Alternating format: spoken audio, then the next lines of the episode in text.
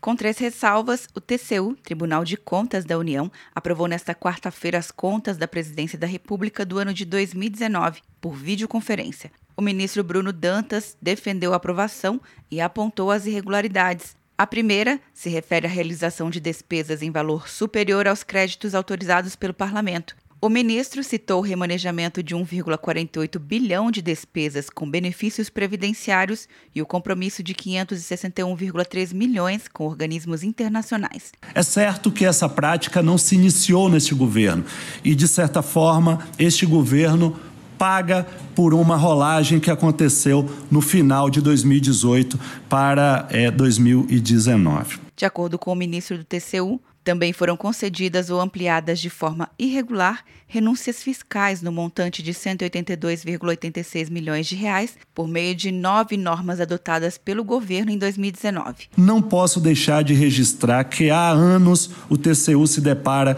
com irregularidades dessa natureza. A terceira irregularidade foi a transferência de cerca de 7,6 bilhões de reais para a empresa estatal Engeprom que faz o gerenciamento de projetos navais. Segundo o ministro, esse investimento foi usado para terceirizar a compra de navios para a Marinha, como forma de driblar o teto de gastos. Se outras estatais passarem a ser utilizadas com o mesmo propósito, teremos na prática a completa inefetividade do teto de gastos como medida de prevenção ao crescimento desordenado dos gastos do Estado. O ministro argumentou que as irregularidades não comprometem a totalidade da gestão em relação à execução do orçamento. O parecer prévio final será encaminhado para julgamento no Congresso Nacional.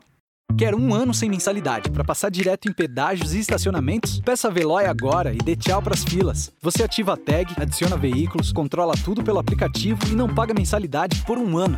É por tempo limitado. Não perca. Veloy. Piscou, passou. De Brasília, Luciana Castro.